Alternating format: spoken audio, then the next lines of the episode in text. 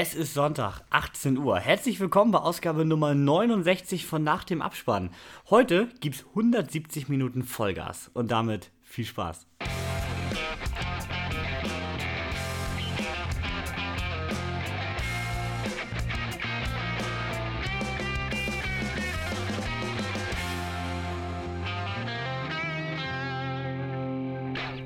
Ein Hallo auch mal wieder von meiner Seite. Ich bin der Markus, das vor dem Intro war mal wieder der Kevin und zusammen mit Niklas habe ich heute nicht nur die Ehre, mit den beiden Experten zusammen über unsere Themen zu sprechen, sondern beiden auch noch direkt ins Gesicht zu sehen, denn wir sitzen heute tatsächlich mal wieder auch physisch in einem Raum. Ja, ob das jetzt so ein Vorteil ist, weiß ich allerdings nicht. Hätte ich jetzt auch gesagt. Doch, wir können uns viel besser ins Wort fallen. Super, cool. Träumchen. Aber bevor wir damit schon anfangen, was habt ihr zuletzt gesehen? Was haben wir denn zuletzt gesehen? Ich habe nur Serien gesehen und Sneaks, die wir nächste Woche nochmal besprechen und letzte Woche schon besprochen haben. Ihr habt Dungeons and Dragons gesneakt, ne? Ja. Ja. Aber wir haben alle was zusammen gesehen. Wir waren Freitag beim Harry Potter Musical in Hamburg. Oh ja. Und äh, ich würde sagen, das kann man gut weiterempfehlen, oder? Das kann man richtig weiterempfehlen. Den Preis nicht unbedingt. Also, das ist ja schon sportlich, aber ich muss auch sagen, das ist eine ganz runde Sache, ne? Alles, ne? Kommst da rein, das ist ja wie beim. Also man fühlt sich da schon, als wäre man was Besonderes, ne? Das ist einmal so eine komplette Harry Potter Experience, ne? Egal Ja. vom, vom Einlass, vom Parken, alles, ne? Vom Preis. Vom Preis her auch. Vom also Preis der Schoko-Zauberstab, für wie viel war das? 14? 17? Nee, die mein- die waren 55 Euro. Ja, nee, ja noch. Schoko-Zauberstab. Ach so, das waren 15 Euro, Ja, glaube ich. 15 Euro für so eine Schokostange. Ja. Also, will jetzt nichts sagen, ne? Gut und günstiger ist ja billiger. Aber man muss das ja nicht kaufen. Man kann ja auch nur den wie euer 5 Euro Pfand für den Harry Potter Becher mit in den Saal nehmen, ne? Den habe ich. Äh, Den hab ich hier auch. Wollt ihr vielleicht mal was über das Theaterstück Ach so, erzählen? meinst du? Genau, Ach so, ja, ja, ja. ja. Ja, guck mal, das ist so typisch deutsch. Erstmal meckern. Ja. War, war, war zu teuer und doof und kalt und Sitze waren auch nicht gut. Sitze man auch scheiße. Aber das stimmt. das Theaterstück geht 3 Stunden 40 und äh, ist das Geld am Ende absolut wert. Absolut. Also es war schwer beeindruckend. Ich persönlich war ja noch nie in so großen Musicals. Also ich habe noch nicht König der Löwen oder Starlight Express oder irgendwas in die Richtung gesehen. Und ich muss da ehrlich sagen, ich war schwer beeindruckt. Also was die Schauspieler da über den Zeitraum an Text können. Also ich kann mir ja nicht mal zwei Sätze merken. Ne? Wir müssen ja auch alles ablesen. Aber äh, war, schon, war schon echt krass. Und dann noch die Effekte dazwischen und wie das alles koordiniert ist, was sie da reinschieben, was sie wieder rausschieben. Dann springt der in ein Schwimmbecken, was unter der Bühne ist. Das ist echt beeindruckend. Dann auch ne? effektmäßig, ne? Mit Ja. Pyro Ja. und allem drum und dran. Also das ist schon wirklich cool. Ja, also hochprofessionell kann man nur sagen, ne? Das Ja. machen die nicht das erste Mal. Also, Und am besten tatsächlich nicht spoilern lassen, weil die Story ist auch für ein Theaterstück wirklich gut, finde ich. ja, ja. Da wirklich ein paar Twists dabei und kannst, kannst, kannst nicht sagen. Ja, sie ist ein bisschen simpler und einfacher gehalten als Mhm. für einen Film, hätte ich jetzt gesagt. Aber äh, das stehen sie auch noch aus, ne? Also die Story, wer sie nicht in Hamburg oder einen anderen Städte erleben möchte oder kann, der wird sich in ein paar Jahren wahrscheinlich das ganze filmisch reinziehen dürfen, ne? Das habe ich auch gedacht, das dauert nur eine Zeit lang. Also, das, äh, Ja. als sie das nicht noch in drei Teilen verfilmen, das ist echt alles. Also, da kann man noch mal einen Hobbit draus machen, ne? Ja, und gerade jetzt, wo Fantastische Tierwesen gefühlt tot ist und Hogwarts Legacy dann den Harry Potter-Hype so richtig wieder Ja, da angefangen kann man ja hat. nochmal Harry Potter. Aber ob Ja. der Daniel nochmal mitmacht, das ist die Frage, ne? Na, ich glaube, durch das ganze äh, J.K. Rowling-Problem äh, haben sich ja alle von, also gerade die Darsteller so ein bisschen mit ihr überworfen. Ich glaube, das wird schwierig tatsächlich. Ja.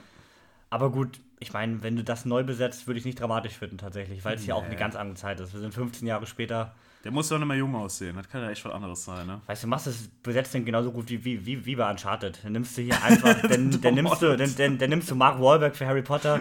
Das ist gar kein Problem, ne? Ich finde das voll glaubwürdig. Solange die Art irgendwie mit dem vereinbar ist, was wir in acht Filmen vorher gesehen haben, bin ich, äh, habe ich da kein Problem mit. Aber ja, ja, ja. Ja, Warten wir mal ab. genau. Auch jetzt hast du ja schon gesagt, im Theaterstück gesagt, der Harry Potter passt ja von der Art eigentlich auch gar nicht so gut, finde ich. Es war ein bisschen grenzwertig. Du kennst, du weißt ja, wenn du so viele Filme gesehen hast, weißt ja ganz genau, wie der aussieht. Dann erwartest du natürlich das auch.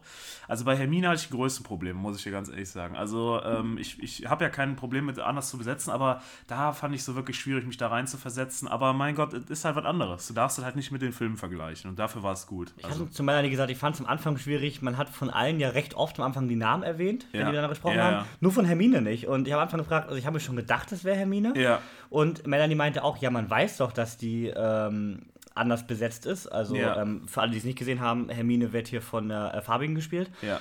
Und es, der Name wird am Anfang aber selten erwähnt. Und deswegen ist das halt nicht, also ich meine, Ron, den erkennst du schon Ja, von rothaarig, sonst ne? wo. Ja. Aber so, das hätten sie, finde ich, am Anfang irgendwie klarer erwähnen können, damit man einfach das weiß als Hintergrund. Ja. Aber sonst ja. Nö, aber wirklich toll. Kann man nur sagen. Kann man nur empfehlen. Also Ja. für alle, die irgendwie Harry Potter-Fans sind äh, und da Lust drauf haben, auf jeden Fall dabei sein. Nur hier diese 9 Dreiviertel-Reihe habe ich nicht verstanden. Nö, die konnte nix. Die, die, die, die, die war nur, war teurer. Die haben sie rausgekattet wahrscheinlich, ne? Ich denke mal, da war wahrscheinlich noch ein bisschen mehr in der 8. Wie ging die vorher? Wie viele Stunden? Die, die erste Fassung. Boah, es waren jetzt zwei Teile. Ich weiß nicht, ob das sieben Stunden waren insgesamt. Ja, vielleicht so. haben sie da, das müssen wir nochmal Melanie fragen, die kennt das ja noch von früher, ob die da irgendwie eine Rolle gespielt, aber ansonsten war es einfach nur 9 Dreiviertel, die war rot, die Sitze statt schwarz und äh, hast wahrscheinlich mehr bezahlt, ne? Ja, und wir saßen Reihe äh, 8, also direkt davor quasi. Ja, ja. Oder Reihe 9. Nee, ne? Reihe Neun, 9, Reihe 9, Reihe 9, 9, wir saßen direkt davor und, und es, also es hieß ja damals, dass die Reihe was Spezielles wäre, aber Nee, ist nix mehr. außer eine Nummer auf dem Ticket. Ja, war es, sage nix. Nee. Also, ja. Aber sonst, äh, das Geld, wenn man das mal gesehen hat, weiß man auch, wo das Geld hinfließt. Ja. Also es ist es auf jeden Fall wert, ja. muss man sagen. Ich war tatsächlich noch im Kino die Woche. Ich habe äh, Sonne und Beton gesehen. Äh, der ganze kam ja schon am 2. März ins Kino und ich hatte eigentlich erst nicht so Bock drauf, weil deutscher Film ist ja immer schwierig und dann so, ich sag mal, wo ich schon bei Rheingold keinen Bock drauf hatte, so ein bisschen diese, ich nenn's mal. Assi-Geschichte und so, dann habe ich so, hm. Aber ähm, habe ich mich dann doch überzeugen lassen und muss sagen, lohnt sich total. Also es geht eigentlich um vier Freunde, Lukas, Jojos, Gino und Sanchez. Die vier leben in Berlin-Neukölln und kämpfen sich da durch den Alltag. Es gibt Drogen, Gangs, ganz viel Sido und, äh, und Kriminalität, genau. Also es spielt auch so 2008, 2005 irgendwie so ein bisschen her. Also alle haben so einen schönen Nokia-Block in der Hand. Ja, geil. Und ja, aufgrund dieses Umfelds haben die vier natürlich so gar keine Chancen irgendwie in der Welt. Und dann kommt aber vom Schulleiter natürlich die große Meldung, es werden neue Computer für alle Schüler angeschafft. Und da fassen die Jungs einen Plan oder, naja, in der Umsetzung eher kein Plan, aber das richtig große Geld zu machen, ne? weil da lagern ja nun ganz viele neue Computer in der Schule. Ja, und dieser ganze Plan hat natürlich nachher massive Konsequenzen in der Ausführung.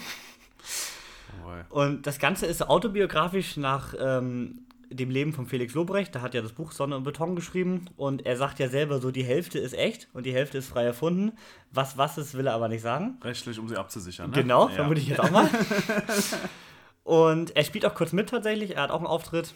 Und ähm, Regie geführt hat David Wendt. Das, der hat mit Buchverfilmung schon seine ähm, Erfahrung. Er hat erst wieder da inszeniert und auch Feuchtgebiete. Na, Traumchen. Ja, fand ich beide nicht allzu gut, aber Sonne und Beton. Sonne und Beton war richtig, richtig gut. Also ich würde sogar fast sagen, einer der besten deutschen Filme der letzten locker zehn Jahre. Der läuft so. auch ordentlich, ne? Den haben wir auch. Ach, den habe ich auch gar nicht im Box-Office, glaube ich, drin. Oha. Egal. Nächst- Holen wir gleich nächst- mal- nächste Woche. Ja, holen wir nächste Woche nach. Genau, das ist nämlich aktuell Platz 1 der deutschen Kinocharts tatsächlich. Mhm. Gut, bei der Konkurrenz mit Ant-Man war es auch nicht so schwer. Ja. Und der hat mich so ein bisschen an äh, La Haine erinnert, also Hass im Deutschen, dieser französische Film. Ähm, geht sehr in eine ähnliche Richtung bei den Jugendlichen, finde ich. Oder halt einfach, wenn man im deutschen Film bleibt, äh, Fuck you Goethe in realistisch. Also nicht Mhm. als blöde Komödie, sondern wirklich so, wie das wirklich ablaufen würde. Mhm. Weil auch hier haben wir Szenen in der Schule, wo einfach mal der Lehrer einen Stuhl am Kopf kriegt. Ja, einen Stuhl. Scheiße. Äh, Wie war denn das Publikum? Waren das so Kinder oder war das eher Leer. so. Was? Wir waren am Oh. Dienstagabend waren wir da und es saßen, glaube ich, noch vier andere im Saal. Hä? Also, war das soll doch so gut laufen. Ja, wahrscheinlich war Dienstagabend einfach nicht so frequentiert. Und die sind alle schon durch, oder was? Kann auch sein. waren schon drin, ne? Als ein Glück recht leer. Okay. Und, und wie gesagt, dafür, dass ich echt nicht so hyped war vorher, eine richtige Überraschung. Also hat sich total gelohnt. Mega überzeugend gespielt, vielleicht auch deswegen, man hat alle Nebendarsteller wirklich in der Region da recastet, so auf der Straße, sag ich mal. Und die Hauptdarsteller sind jetzt auch keine äh, deutschen Standarddarsteller, sondern auch frisch für diesen Film gecastet worden. Und der Film hat auch so eine richtig geile Entwicklung. Der fängt so an, wo ich am Anfang auch so dachte, hui, also er hat auch diese ganze Zeit diesen Berliner Assi-Slang, sag ich mal, wo ich am Anfang dachte, boah, ich brauche bald Untertitel. Ja. Aber irgendwie passt es nachher auch alles und so hat er irgendwie alles. Da hat auch echt viel Humor trotzdem in dem Film, aber auch echt traurige Szenen, brutale Szenen, da ist irgendwie alles dabei. Also ein deutscher Film kann doch richtig gut sein. Ich meine, jetzt im Westen nichts Neues hatten wir auch schon. Es geht bergauf. Halt geht bergauf. Tja. Ja, Sonne und Beton, also absolute Empfehlung. Muss man unbedingt gucken. Ich habe vier Sterne gegeben und ist auf jeden Fall den Top-Film des Jahres bisher bei mir. Schauen wir mal, wo wir den mal gucken. Ja, also ähm, im Kino, klar, der hat einen recht brachialen Rap-Soundtrack, aber hat natürlich jetzt nicht so große Bilder. Ne? Also es ist nicht ein Film, wo ich sage, den musst du im Kino sehen. Ja, vielleicht Also- kommt der mal irgendwo auf DVD oder Streaming. Gerade deutsche Filme kommen ja recht schnell im Streaming meistens. Ja. Also von daher. Werden wir ihn recht schnell sehen. Welchen wir recht schnell sehen wollten, war äh, John Wick Kapitel 4. Und das haben wir gestern getan im IMAX-Kino. Mehr geht, glaube ich, nicht. Das ganze Ding ist am Donnerstag gestartet und soll ich mal erzählen, worum es geht? Oder? ja. Ja, in John Wick Kapitel 4 geht es um äh, John Wick. Wer hätte damit Nee. rechnen können? der äh, steckt ja mittlerweile von Film zu Film immer tiefer im Kampf gegen die Hohe Kammer. Und das auf ihn ausgesetzte Kopfgeld steigt natürlich auch von Tag zu Tag. Ich glaube, Anfang des Films waren wir 20 Millionen, mhm. wenn ich im Kopf habe. Und somit werden auch die Verbündeten natürlich immer wieder, immer weniger. Auf jeden Fall die Verbündeten, denen er da vertrauen kann.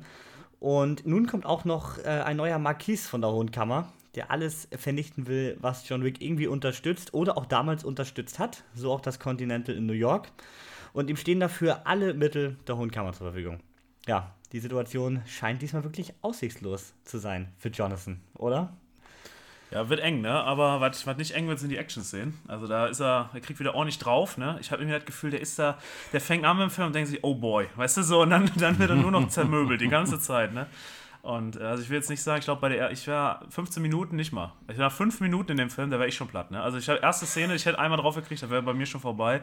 Und äh, ja, es geht auch wirklich auf die gesamte Filmlänge, hört das kein, hört nicht auf. Ne? Ja, Markus war schon völlig angeschränkt, als er von der Couch aufstehen musste. Also da merke ich das schon im Rücken, weißt du? Ja. Der fliegt da wieder aus dem Haus. Also, wir wollen ja nichts, verraten. Ne? Ja, dass er aus dem Haus fliegt, das ist eigentlich. Klassiker. Ja, wer ist ja. denn alles dabei? Keanu Reeves ist, natürlich wieder dabei als John Wick. Wir haben jetzt hier als Gegenspieler Donnie Yen als Kane. Kennt ihr aus dem westlichen Kino, aus Rogue One und Mulan. Groß geworden ist er als äh, Ip Man mit vier Teilen. Dann haben wir jetzt äh, Bill Skarsgård dabei als äh, Marquis, als wirklich ekliger Bösewicht. Kennt ihr aus S und Barbarian. Ein McShane kehrt zurück als Winston, Lawrence Fishburne kehrt, kehrt zurück als Bory King. Und ein letztes Mal Lance Rederick, der ja in der letzten Woche verstorben ist. Auch richtig äh, mhm. unerwartet. Und ich glaube, man weiß auch immer noch nicht, wie das passiert ist, ne? Ich habe das gar nicht so mitbekommen. Ich glaube, da wurde Stillschwein drüber erwartet. Also wurde tot aufgefunden, recht jung noch, als äh, ja, Portier im Continental. Und, und ich würde mal sagen, das kann man schon mal vorwegnehmen, unabsichtlich wird ihm hier eigentlich ein recht guter Abschied beschert. Ja, das haben sie sicher nicht eingeplant, so nee. kurz, wie das jetzt war, ne? Nee, deswegen, äh, das ist wirklich ein Schade, weil ich fand, äh, es war ein echt cooler Darsteller, auch in anderen Filmen fand ich eigentlich mal recht cool. Ja. Und auch die John Wick-Reihe hat er ja mal sehr geprägt. Also jetzt hat er die wenigste Screentime, würde ich sagen, von allen Filmen, aber ähm, die ja, war schon Bestandteil, ne? Ja. Wie hat Continental und also das, da gehörte er dazu, ne? Ja, genau. Ja, die John Wick-Reihe selber äh, sind wir alle recht große Fans. Ne? Ja, also das fing bei mir mit dem Teil 1 an, wo ich gedacht habe, boah, das ist mal was anderes. Keanu Reeves, Actionfilm und ziemlich gut gemacht. Das war genau das, was ich in einem Actionfilm sehen will. Deswegen ist er auch bei mir äh, nach Dune auf Platz 2 allzeit beliebter Filme. Und ähm, ja, mit den Jahren haben wir halt gemerkt, so irgendwie das lief. Ne? Da war ich nicht der einzige Fan. und äh, kamen immer mehr Filme dazu und äh, Action wurde immer besser, muss ich ja sagen. Also man hat so den Stil gefunden, dass man sich halt auf sehr lange möglichst aufwendige, aber doch realistische Actionsequenzen da fokussiert. Und äh, ja, also ich sag mal gut, ne, dass er, dass er dann immer noch wieder aufsteht am Ende ist dann, ist dann, dann nicht realistisch, aber ist schon echt, echt gut gemacht und ja. auch kreativ, ne? Und das ist in dem Film jetzt, äh, ändert sich das nicht. Also wir haben äh, sehr markante Szenen. Also ich finde, dass immer rausgeht, man erinnert sich zurück, man hat immer diese Szenen im Kopf, ne? Äh, Arc de Triomphe oder was, ich will jetzt gar nicht da viel sagen, aber. Ja, ich würde sagen, wir sind immer noch spoilerfrei ja, unterwegs und es kommt schwer nochmal. Aber Paris ist der Hauptdrehpunkt jetzt in dem Film, würde ich sagen. Und also wirklich beeindruckend gemacht, ne? Ja. Niklas, wie, wie sieht es bei dir aus? Ja, den ersten, da war ich auch ein riesiger Fan von, den fand ich unglaublich gut inszeniert. Äh, mit dem zweiten wurde es ein bisschen schlimmer, eher primär, mhm. weil ich dachte, dass der erste an sich eine abgeschlossene Handlung ist und dann, ja gut, dann kriegst du einen zweiten Teil, der nicht wirklich eingeplant war, aber okay, nimmst du dann mit. Beim dritten, ähm, gut, schlechte Voraussetzungen. Ich habe zu Hause irgendwann mal äh, so früh nachmittags auf dem Fernseher gesehen, mhm. schlechter Sound, Bild ja. war zu hell, Bild scheiße. Ich fand den, ich fand den Film richtig durchschnittlich und äh, hat mir überhaupt keinen Spaß mehr gemacht. Und ich habe gedacht, ja, John Wick, äh, hm, hätten sie es mal besser bei einem gelassen. ja. äh, deswegen umso äh, erfreulicher, dass auch dieser, dass dieser Teil jetzt wieder äh, zurückkommt. Den habe ich allerdings auch unter besseren Voraussetzungen gesehen. Wie gesagt, ein IMAX-Saal ist gerade auch, was den Sound und das Bild ja. angeht, ja, nicht zu übertreffen aktuell. Allein schon die Opening-Scene hat er ja die Ohren aus dem ja, da, auf den Kopf liegen lassen. Ja, der Sound ist teilweise ein bisschen drüber, meiner Meinung nach. Ja, also auch, ja. die, auch die Waffen selber sind ein bisschen krass, aber ja gut, kommen wir alles noch zu. Muss ja, ja knallen, ne? Ja. Genau, ja, mir ist es so, den ersten habe ich tatsächlich gar nicht zum Start direkt gesehen, weil ich fand das am Anfang so aus wie so ein, so ein typischer Actionfilm, ne? So ganz, mhm. so eine 3, 3,5, so ein generischer Actionfilm. Keanu Reeves mal wieder, der war ja zu dem Zeitpunkt auch so ein bisschen abgeschrieben fast. Ja. Und dann meintest du ja, hast ihn ja direkt 5 reingedrückt und dann, ja. boah, ich muss ja doch mal gucken. Äh, dann habe ich ihn nachgeholt und war richtig Fan. Ja. Ich meine, äh, über uns hängt auch ein Display von John Wick, also ja. ist alles dabei.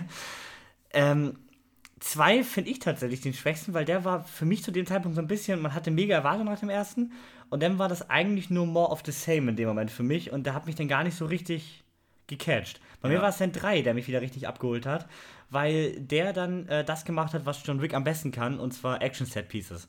Und der hat die einfach durchgenagelt mit geilen Ideen und da hat mich der dritte dann wieder deutlich mehr gecatcht und so war ich jetzt mega hyped auf den vierten Teil tatsächlich. Ja. Und da können wir auch mal einsteigen jetzt, würde ich sagen. Wie gesagt, erstmal ein bisschen spoilerfrei. Und zwar einmal mit der Story. Das ist ja vielleicht der größte Kritikpunkt im dritten Teil, denn äh, die existiert quasi nicht. Wir haben das Ende vom zweiten, dass jetzt die ganze Welt, dass John Wick quasi zum Abschluss freigegeben ist und äh, Auftragskiller der gesamten Welt ihn jetzt äh, für ein Kopfgeld suchen. Ja, und das hat man im dritten konsequent umgesetzt, ne? Also er wird durchgehend beschossen und hat eigentlich keine Zeit durchzuatmen. Was aber bei 2 Stunden 10 irgendwann dann halt auch ein bisschen eintönig wird im dritten Teil. Im vierten haben wir jetzt den Punkt, ähm, wir haben ja am Ende des dritten den Verrat von Winston gehabt, der ihn vom Dach schießt. Aber Wick hat natürlich überlebt. Klar. Man kennt es. Und kämpft sich nur natürlich weiter durch. Und wir bekommen am Anfang, finde ich, erstmal so John Wick 3.5. Ne? Ja. Eigentlich geht es da weiter, wo wir aufgehört haben. In der zweiten Hälfte kommen wir dann eine ganz andere Idee, da kommen wir gleich im Spoiler-Part zu. Aber wie fandet ihr ihn denn von der Story, vom Aufbau her jetzt? Strukturiert. Also ich fand, klar, man hat wieder das Ziel direkt ziemlich schnell vor Augen gehabt, also da, wo er hinarbeitet und dann, dann hat man noch so einen Zwischenpart, dann musste vielleicht auch das machen, um dann äh, sein Endziel zu erreichen. Aber ich fand, den roten Faden hat man da schon klar drin gesehen und ja, das war halt ein langer, brutaler Weg dahin, ne? Kann man so sagen, ja. Ja. Ich finde, am Anfang hat er ein bisschen gebraucht, um im Pfad zu kommen bei mir. Ja. Bei euch, glaube ich, auch, ne? Ja. Weil man hatte so das Opening und man hat am Anfang, habe ich das Gefühl, nur drauf gesetzt, dass das alles möglichst episch aussieht. Also er musste ganz cool irgendwo stehen, ne- gerade mit dem Osaka-Teil, Neon im Hintergrund und Das ist allgemein fällt mir das so auf. Ja. Das ist so bei diesen, bei drei schon und bei vier, der, dieses, ja, was der immer so sagt, ne, dieses, Ja. yeah. Das ist so dieses, ähm, wie man jetzt John da sehen will, aber im, im ersten Teil war das nicht so. Nein. Und das ist halt sowas, wo ich jetzt sage, klar, äh, man, man geht jetzt immer mehr, man verfeinert das so und will jetzt den so, so halt da sehen, aber ja, das, das musste ich jetzt auch nicht haben. Ne? Der ist schon episch genug, finde ich. Ne? Ja, und ich finde, am Anfang hat man zu sehr drauf gesetzt, dass alles cool aussieht, anstatt dass es irgendwie, äh, ja, jetzt Not tut. Also ich meine, die Dialoge waren ja wirklich, wie du gerade sagtest, nur auf möglichst coole Lines ausgelegt, anstatt auf Inhalt. Ja, ja. Das hat sich am Laufe des Films ein bisschen gewandelt, finde ich. Ich finde, für mich wirkt es so, als ob der Cliffhanger am Ende von drei falsch gesetzt wurde. Der wurde nur genutzt an dieser Stelle, um, sage ich mal, den Film zu beenden und zu sagen, ja, die Leute haben jetzt Vorfreude auf den vierten. Storytechnisch ist der aber eigentlich so, sage ich mal, im, in den letzten drei Vierteln von drei. Wie gesagt, du sagtest, äh, der erste Teil fühlt sich an wie dreieinhalb. Das ist auch so. Es geht genau wie in drei weiter. Deswegen finde ich das auch sehr unterdurchschnittlich. Gerade in den Anfang. Du weißt nicht, wo wo es hingehen soll. Er hat immer noch die gleichen Probleme wie vorher. Es hat sich nichts aufgelöst. Und erst später, wo wir dann zum Spoiler-Part kommen, äh, wird es besser, meiner Meinung nach. Vorher ist die Story tatsächlich irgendwie ziemlich ziellos und du weißt eigentlich nicht, was das gerade soll. Ja, eigentlich sollte das Ganze ja anscheinend ein Zweiteiler werden. Das waren ja 4 und 5 ursprünglich noch angekündigt. Aktuell heißt es ja, 5 ist nicht im Gespräch. Ähm, das heißt ja eigentlich, dass diese Story für zwei Filme geplant war, würde ich sagen. Und da hat man wahrscheinlich auch gemerkt, dass man sonst einfach mit John Wick 4 wahrscheinlich wirklich nur 3.5 hätte, weil stell dir vor, hier hätte man bei der Hälfte Cut gemacht. Hilfe, Hilfe. Das wär nix Da wär gewesen. nix geworden. Es hat sich halt zu wenig geändert. Wie gesagt, die Ausgangslage hat sich null verändert. Wie gesagt, Ja. er wird immer noch von der hohen Kammer von allen gejagt. Super, das, ähm, das Ja. war schon für einen Film zu viel, meiner Meinung nach. Ja, die einzige Änderung, die fand ich auch sehr schnell abgehandelt, war eigentlich die Opening-Scene, wo er den Ältesten äh, ab, ja, weggelatzt hat. Das ist das typische Und- Marvel. Das war aber- das ist für mich das Marvel-Problem. Das ist wieder so, du musst halt, du hast halt vorher den absoluten Endgegner, so im vorher nächsten, am nächsten, am nächsten Teil ist das schon wieder lächerlich, weil dann gibt es wieder den krasseren. Weißt du, so was ich meine? Das ist, man, man eskaliert da immer wieder in einem Stufe, nächster Ring, nächster Ring, nächster Ring. Und ich denke mir so, ja, ähm, ja, gut, egal. Wiederum, das Positive an der ganzen Sache ist natürlich, das Opening hat nicht viel Zeit gekostet. Ne? Man war mit Osaka recht schnell drin, man, hatte, man war direkt in der Story, hatte ein Action-Set-Piece, also er brauchte keinen langen Aufbau, muss man auch sagen. interessante Szenerie dann da wieder, ne? Klar, Ja. viel Neon, Ja. viel schöne Optik, Wasser, alles dabei, was man für... Samurai-Schwerter, ja. Genau. Ja. Ja, da habe ich auch am Anfang so gedacht, ja, fängt ja nett an, also geht da weiter, wo er aufgehört hat. Mhm. Richtig drinne war ich ab dem Moment, wo er ähm, dann in diesem, ich nenne es mal, Museum, kann man es ja fast nennen, Ja. in diesem Hotel, Ja, Äh, erst gegen diese beiden gepanzerten Dudes kämpft. Das Ja. fand ich schon ziemlich cool inszeniert. Und danach kommt ja Donnie Yen hier als Ja. Gegenspieler, also mit Kane dazu. Ja. Und ab da, den Fight fand ich dann schon richtig geil. Allein schon das umzusetzen, dass Donnie Yen, also ich, ich weiß nicht, wir, wir bleiben aber Kane, Ja. dass Kane äh, blind ist, fand ich am Anfang relativ so hui, ob das so gut funktioniert. Fand es dann aber richtig cool umgesetzt, wenn man damit coole Ideen hatte tatsächlich. Also er mit seinen Piepern zum Beispiel fand ich cool. Und er hat ja auch wirklich anders gekämpft von der Art her, ne? Ja. Und das fand ich tatsächlich cool gemacht. Hat nochmal was Neues reingebracht. Ja, deswegen. Das brauchen die ja auch. Weil der, der drei, wie gesagt, drei hatten sie ja schon. Da muss ja was verändern, ne? Genau. Und das große Problem, was du hast, das hat man gerade bei den, gegen die beiden Gepanzerten, das hatten wir im Kino auch schon gesagt, noch gemerkt, Keanu Reeves ist halt keine 30 mehr. So, und der ist auch nicht mal der Schnellste. Und du hast schon gemerkt, der kommt echt an seine Grenzen in manchen Szenen. Und wenn man sich halt so einen Ip Man anguckt und weiß, was an Donnie Yen da abfährt, ich glaube, du musst es ihn auch blind machen, damit dieser Kampf realistisch stattfinden kann. Weil hättest du ihn äh, so kämpfen lassen wie immer, da, da wäre ein Keanu Reeves ja nicht hinterhergekommen. Ja, aber ich meine, gut, ich finde es trotzdem, habe ich es ihm nicht so angemerkt, wie ich eigentlich gedacht habe. Klar, in so einem Gesicht merkt man schon, ui, ne, er wird auch in den Haaren, Mhm. fand ich so ein bisschen, es wird ein bisschen dünner, aber ich finde noch nicht so ein Opa wie hier Nein. Sylvester Stallone oder so. Nein, Das nein, ist nein. mir gut, diese, diese, dass der Hals schon wie so eine Schildkröte zusammenfällt, das haben wir da noch nicht, ne? Ja, Und der macht ja immer noch unglaublich viel selbst. Also Ja. viele Stunts macht er noch selbst, der kämpft da wirklich. ja, Und das ist halt wirklich Wahnsinn. das ist wirklich beeindruckend, ja. Ja. Ja. Also storymäßig äh, würde ich sagen, spoilerfrei, wie weit kommen wir da? Da haben Ja. wir, wir haben diesen Osaka, äh, vor dem Osaka-Part haben wir eigentlich noch ganz kurz abgehandelt, dass einfach mal das Continental in New York weggesprengt wird. Ja, Konsequent. ja. Ähm, haben wir den Osaka-Part und dann äh, braucht der Film mal einen Moment Storytime, habe ich das Gefühl.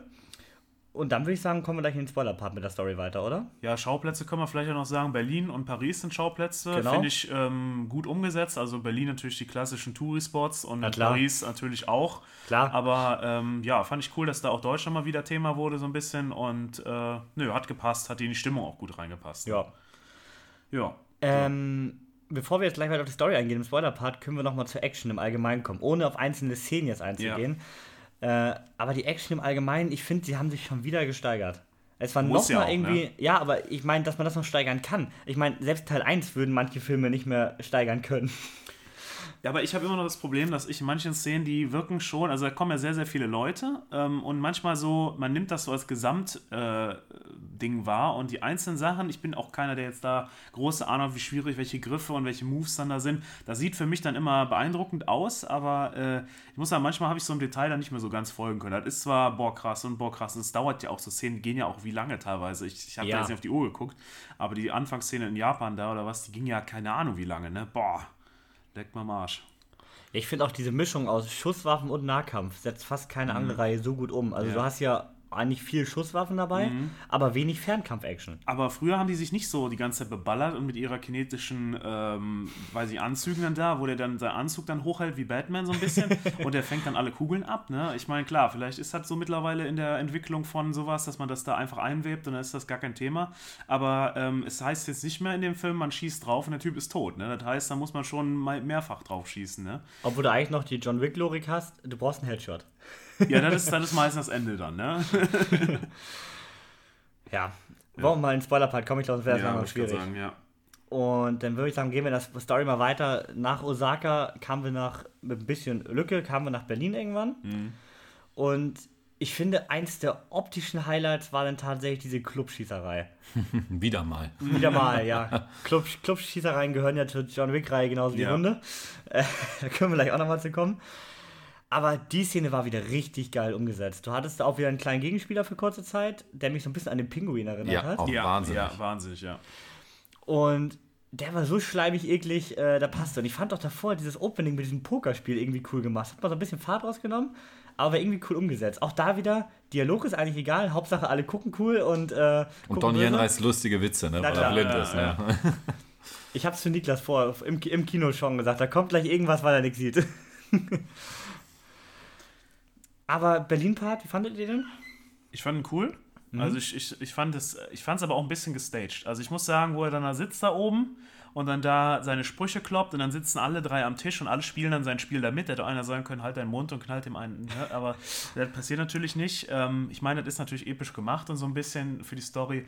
Aber vom, vom, vom Gesamteindruck her auch diese, wie heißt die nochmal, Roma oder wo der da war? Diese, diese, seine, seine Sippe da, wo er dann. Ja, also- diese weiß-russischen. Ja, weiß genau. fand ich fand ich auch ganz cool gemacht. Ne? Also Ja. die da alle tätowiert, alle da, jeder hatte da war am ganzen Körper irgendwelche Goldketten gehabt und so. Das, das sah schon beeindruckend aus. Also wenn ich da in der Runde stehe, da glaube ich, da will ich auch nichts mehr sagen. Ja.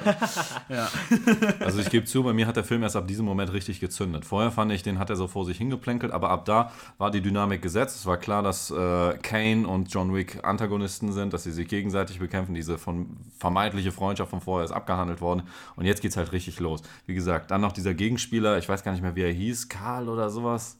Keine Ahnung. Ich, ich weiß nicht, wie dieser, wie dieser äh, Der Deutsche fette ne? Goldzahn-Typ hieß. Ja. Es war auf jeden Fall nicht Klaus. Denn Es war Klaus nicht- hatte, nicht, hatte nicht so viel Dialog. Es war nicht Klaus, aber. War das dann, ne? Aber es ist natürlich klar, dass ein Deutscher Ja. so dargestellt wird, wieder mal. Ne? Also richtig typisch. Aber diese ganze Clubszene ist unglaublich gut. Die hat mir unglaublich viel Spaß gemacht. Und wie du sagst, diese leichte Story-Einlage vorher mit dem Pokerspiel, wo Mhm. sie sich so kennenlernen, sage ich mal. Das, äh, Und das ist wie in der S-Bahn, wenn einer zusammengeschlagen wird. Da stehen sie auch daneben und hören weiter Musik und tun so, als würden sie nichts sehen. Genauso war das im Club ja auch, ne? Ein bisschen mehr Zivilcourage hätte ich mir da gewünscht. ach was, das ist alles inszeniert. Ne? Im Berghain ist das normal, gehört zum Unterhaltungsprogramm. John Wick wieder drei Stockwerke runterfliegt neben dir und dann kommt dann da der Jumbo, der dann da Jumbo Schreiner da hinterher springt. Da würde ich glaube ich auch da so tun. Da würde ich auch sagen, ich, ich tanze da weiter und würde dann sagen, la, la, ich habe nichts gesehen. Ne? Aber da hat man aber auch wieder mal ein bisschen Sets durcheinander gebracht, ne? Also das, wo er da äh, reingegangen ist, das war doch eigentlich das Museum auf der Museumsinsel, ne?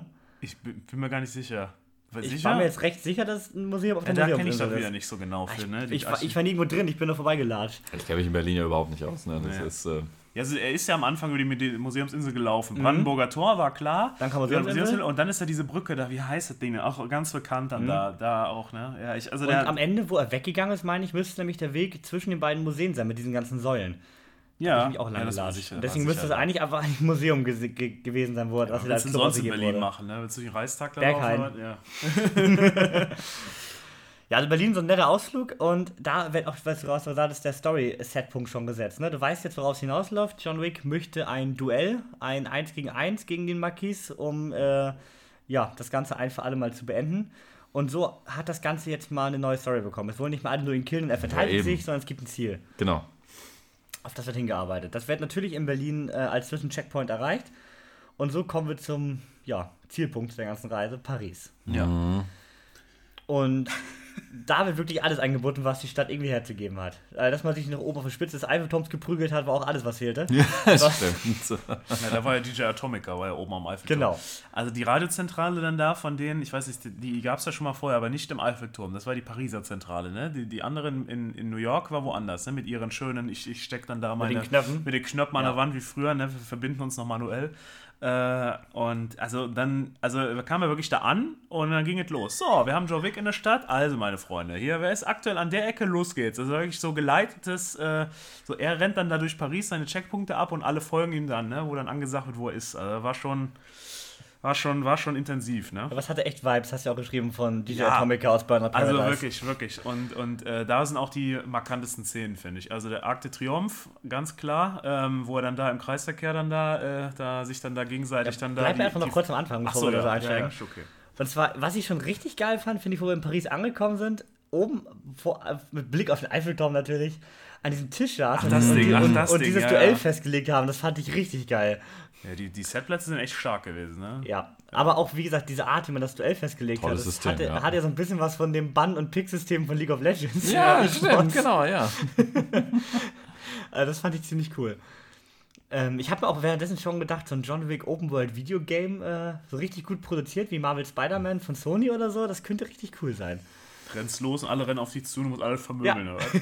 Ja, eben wäre ja dann einfach nur fünf Stunden Boss, Bosskampfkampagne. Ja, wäre eigentlich so ein bisschen wie Sleeping Dogs vom Gameplay. Ja. ja. Oder wie GTA. Aber da musste ich bei, gerade bei dem Paris-Teil irgendwie dran denken, weil das hatte auch so ein bisschen so Open World Quest-Charakter. Du musst von hier nach da und auf dem Weg greift dich alles an, irgendwie so ein bisschen. Ja. Ähm, ja, da wurde das Duell dann festgelegt, oben in Paris, und jeder hat so ein bisschen seinen Willen durchgekriegt. Kleiner Twist war aber, dass der Marquis nicht selber antreten wird, sondern dass er dafür sich entschieden hat, dass Donnie Yen für ihn, also äh, Kane, für ihn antreten wird. In zu dem Moment dachte ich noch, hm, fand ich irgendwie nicht so gut. Am Ende war es natürlich äh, super sinnvoll für das, was wir machen wollten, aber ähm, zu dem Zeitpunkt fand ich es irgendwie ein bisschen merkwürdig, weil man sich eigentlich auf diesen Zweikampf zwischen den beiden gefreut hat. Ja, man ich fand ziemlich schnell gesehen, dass das nur ein Blender war, der Typ. Und äh, der wurde ja auch dann so dargestellt, auch den ganzen Film über. Ja. Und da war mir schon klar, dass der jetzt keine großen Action-Dinger raus will. Außer der ist auf einmal so ein ganz äh, versteckter Meister des, keine Ahnung, was das war er ja nicht. Er war ja nur die Person, die da ein bisschen Eindruck schinden sollte. Und ich meine, klar, man hat dann halt trotzdem dann halt das Duell gehabt, wo irgendjemand gemerkt hat, okay, der John kommt zwar gegen alle an irgendwo, aber da ist so die Grenze, ne? Bei ihm da, das, äh, der war ebenbürtig, ne? Ja, aber diese bitchige, abgehobene Rolle hat man ihm echt abgenommen, finde ich. Der Die- war gut, der war Eigentlich gut dieselbe. Rolle spielte er auch schon im Barbarian, diesen blöden, abgehobenen, reichen Typen, der äh, denkt, er wäre der Beste. Und Mhm. eigentlich spielt er hier dieselbe Rolle exakt wieder. Deutlich jünger als die alle anderen dann da, Ja. aber ich fand trotzdem sehr, sehr äh, eindrucksvoll. Also der hat Ja. das echt gut gemacht, ja. ja. Und auch mal, ich meine, dass du als Antagonist bei John Wick jemand hast, der eigentlich nie kämpft im ganzen Film, auch ungewöhnlich. Aber gut reden schwingen, ne? Das kann Ja, er. Ja, das konnte er.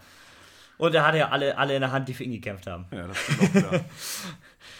Ähm, wo machen wir weiter? Sind wir in Paris? Er hat nun das Duell festgelegt. Zum Sonnenaufgang soll das Ganze losgehen. Mhm. Und bis dahin muss er natürlich pünktlich vor Ort sein. Ja, genau, da wird sich noch einmal sondiert zusammen mit Winston und King zusammen. Da kriegt er noch einen neuen Anzug, eine neue, eine neue Pit Viper mit Zähnen und 21 Schussmagazin mit gerade sogar egal.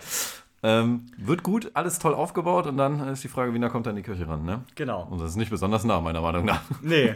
Und der Fußweg ist dann äh, erschwerlich, denn ganz Paris ist aufgrund A des Kopfgelds von Marquis und der Motivation von DJ Atomica ganz weit, äh, ganz weit weg, die Kirche. Aber was ein hinterfotziger Move, ne? Legt da das äh, Duell fest, ehrenhaft, ne? So. Und das Einzige, was er bestimmen durfte, war ja quasi äh, die Uhrzeit. John Wick wollte sich sofort duellieren, er morgens, ja klar, weil er hat einfach mal ganz Paris auf ihn angesetzt. Genau. Aber ich, gut, er wollte es auch so, John. Ne? Er geht ja erst so im Untergrund, fährt er dann da durch, steigt dann irgendwann aus und am Motto, ich nehme jetzt die U-Bahn von hier, sondern dann rennt er mitten auf die Kreuz und sagt, hallo, hier bin ich. Also ich hätte ja mir nochmal irgendwie, vielleicht hätte er das nochmal ein bisschen diskreter machen können, sich ein Auto setzen können, dahin fahren können, so, Uber weil sie rufen. Uber rufen können. Aber nein, er rennt ja jetzt mitten über die Straße und oh, er wurde gespottet. Das ist aber ärgerlich, jetzt muss ich ja doch wieder alle kaputt Vielleicht hat er kein Guthaben mehr gehabt. Diese Goldmünzen werden ja nun nicht bei Uber akzeptiert. Und auch realistisch gesehen müsste an Sacré-Cœur wahrscheinlich recht nah eine U-Bahn-Station sein. Eigentlich ja, genau. Aber, Aber wahrscheinlich war da gerade Bauarbeit. Ja, aber er musste ja auch noch für sich ein bisschen warm schießen, ne? Ja. Ja, man muss ja ein bisschen also warm schießen. Das ganze Warmschießen ist dann allerdings, man kennt es, wenn das Vorglühen einfach eskaliert. Ne? Ja. Das äh, wurde dann ein bisschen mehr. ja. Und Und fünf Sterne bei GTA irgendwann. Da kamen sie alle, wa? ja, die fünf Sterne bei GTA-Szene kamen dann. Und zwar äh, standen wir nachher nicht mehr nur auf der Kreuzung, sondern wir standen am äh, Arc der Triumph. Ja. Der meistbefahrene Kreisverkehr der Welt gefühlt. Ja. Und wir stehen mittendrin und kloppen uns mit allen, die vorbeifahren, äh, aus Autos, ohne Autos und in Autos. John Wick wird ungefähr fünfmal umgefahren, alle anderen Leute werden in Autos geworfen und Autos äh, fahren alles um, wir gehen alle Fahrerflucht, alle fahren so weiter. Ich denke mir auch so, also ich meine, da wurden zwei Leute umgefahren, trotzdem fahren auch Leute vorbei. Auch das wieder wie die Clubszene, ne? das ist einfach so ein Set. Ja. ja, genau. So, das, aber die Szene war richtig geil inszeniert, fand ich. Hat richtig Spaß gemacht. Ja, die war echt gut. Also war auch, auch sehr beeindruckend, wie sie das gemacht haben. Also da wieder ein Auto, da wieder. Du bist also die ganze Zeit die, die Spannung, weil du nicht weißt, wird der jetzt von einem Auto umgefahren. Das kann ja alles passieren. Ja. Ne? Aber das war schon, das war schon sportlich gemacht. Also haben sie sich gut überlegt, ja. wir haben ja, brauchen wir jetzt mal kurz, um darauf einzugehen, noch einen Nebencharakter, der recht groß ist. Und zwar ein, der John Wick die ganze Zeit eigentlich auf den Fersen ist, ihn aber nicht umbringen möchte, weil er das Kopfgeld in die Höhe treiben will. Also er, hofft, er, er weiß, dass John Wick nicht sterben wird und möchte einfach warten, bis das Kopfgeld hoch genug ist. Und ist nun auch im telefonischen Kontakt mit dem Marquis und er fordert von Minute zu Minute in Paris mehr, um ihn umzulegen. Große Plot-Twist ist allerdings der Moment, ich, auch der Moment, der die meisten Pops im Kino bekommen hat. egal, wer stirbt, es war egal. Dann wird allerdings der Hund überfahren von äh, unserem gerade benannten Nebencharakter. Und das ganze Kino schreit erschrocken auf. Ja, Allerdings ist der Hund natürlich komplett unversehrt. Er ist wahrscheinlich verwandt mit John Wick. exakt. Keine innere Blutung. Gibt's einfach nicht. Nix, ist egal.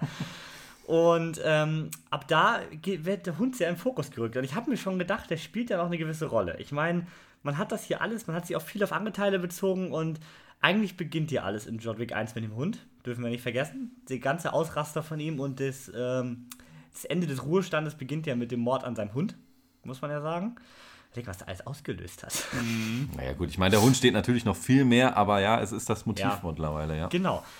Und ein wenig später treff, trifft man nun aufeinander. Das Kopfgeld ist eigentlich fast hoch genug. Fast hoch genug. Er hatte Genau. diese schöne Liste in Osaka, ne? Genau. 10, 20, 35, Genau. 50 Millionen waren sein Ziel eigentlich. Hat es ein bisschen unter Wert verkauft. Genau. Aber eigentlich sein Ziel und äh, wir kommen in einem heruntergekommenen Pariser äh, Haus an. Und jetzt kommen wir zu meiner Oh, so Lieblings-Action-Szene gut. des Films. Und zwar ähm, snackt John Wick sich von einem Gegner eine Waffe, die äh, Brandmunition hat. Ja, so eine Brandschrotflinte Ja, oder genau. sowas, ja. Und dann geht's los. Der One-Take wird äh, aktiviert. Oh. Es kommt kein Schnitt mehr und die Kamera folgt erst John Wick und geht dann immer mehr in den Himmel hinauf, sodass wir nachher so eine Top-Down-Hotline-Miami-Shooter Ja, wie so ein Twin-Stick-Shooter Genau. halt, ne? Geht er da durch. Genau. Und er geht von Raum zu Raum und äh, schießt da alles weg mit dieser äh, ja, Brandmunition, was richtig geil aussieht. Das alles mit dieser One-Take-Top-Down-Ansicht. Und für mich die beste Action-Szene im ganzen Film. Weil die war ja richtig frisch, richtig neu und war richtig cool gemacht. Ja, auf, mit Abstand die beste, auf jeden Ja. Fall. Ja.